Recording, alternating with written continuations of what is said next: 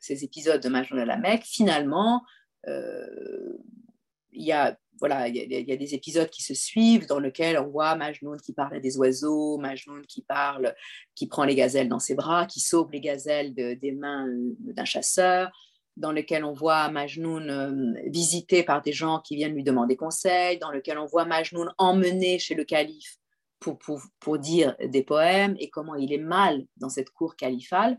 Entre nous soit dit, il y a peut-être aussi un petit coup de griffe sur, euh, la, sur le fait que euh, finalement l'autorité califale n'est jamais qu'une autorité temporelle et que le règne de Majnun est un règne spirituel.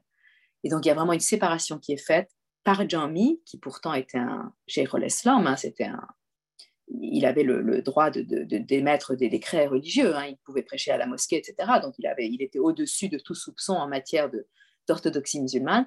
Mais néanmoins, il y a dans cet épisode avec le calife l'idée que euh, le calife n'est jamais qu'un souverain temporel et que le calife n'a rien compris à ce que c'était que le règne euh, de l'amour ce que c'était que le règne spirituel du, roi des amants qu'est Majnun. il ne comprend pas que Majnun est infiniment plus prince que lui, puisqu'il est le prince euh, des amants.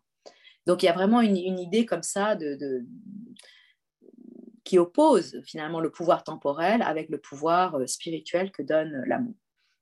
Donc en fait, c'est une suite d'épisodes dans lesquels Majnun, de temps en temps, il est amené à revoir Leili, dans lesquels Leili écrit à Majnun, euh, le personnage de Lily joue aussi un rôle, elle fait des choses, elle n'est pas juste l'objet de l'amour de, de, Majnun, elle est vraiment, euh, elle est un personnage, elle parle, elle écrit, elle agit dans la mesure de ce qu'elle peut faire, bien sûr, euh, socialement, jusqu'à la fin, finalement, où,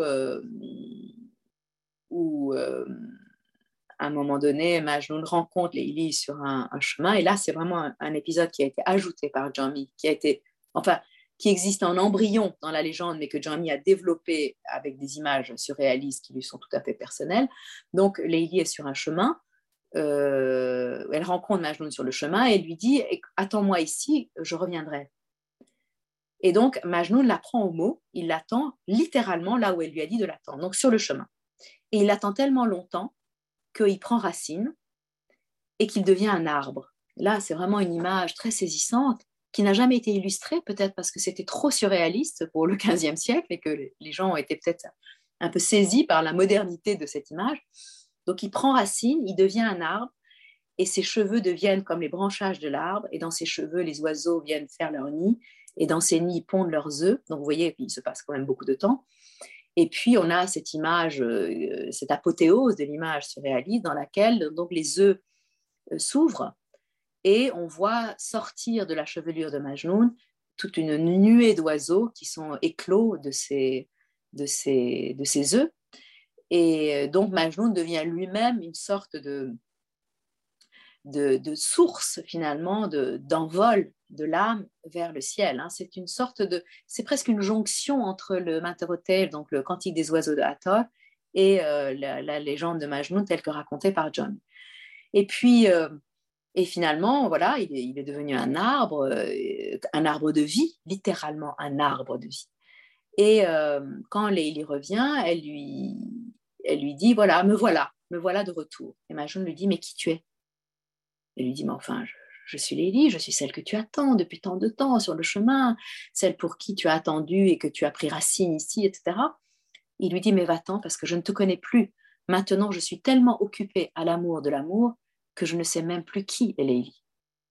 Donc, voyez, et ça, ça part euh, dans la légende originelle. Il y a l'idée qu'à la fin de l'histoire, euh, finalement, quand Majnun va, quand, Leila va rencontrer euh, Majnun, Majnun lui dit non, en fait, va-t'en parce que finalement, maintenant, tu m'intéresses plus. Il n'est pas devenu un arbre dans la légende arabe, mais enfin, il lui dit finalement, c'est plus toi que je cherche. Je suis, j'ai dépassé les formes et je suis arrivé à l'amour de l'amour.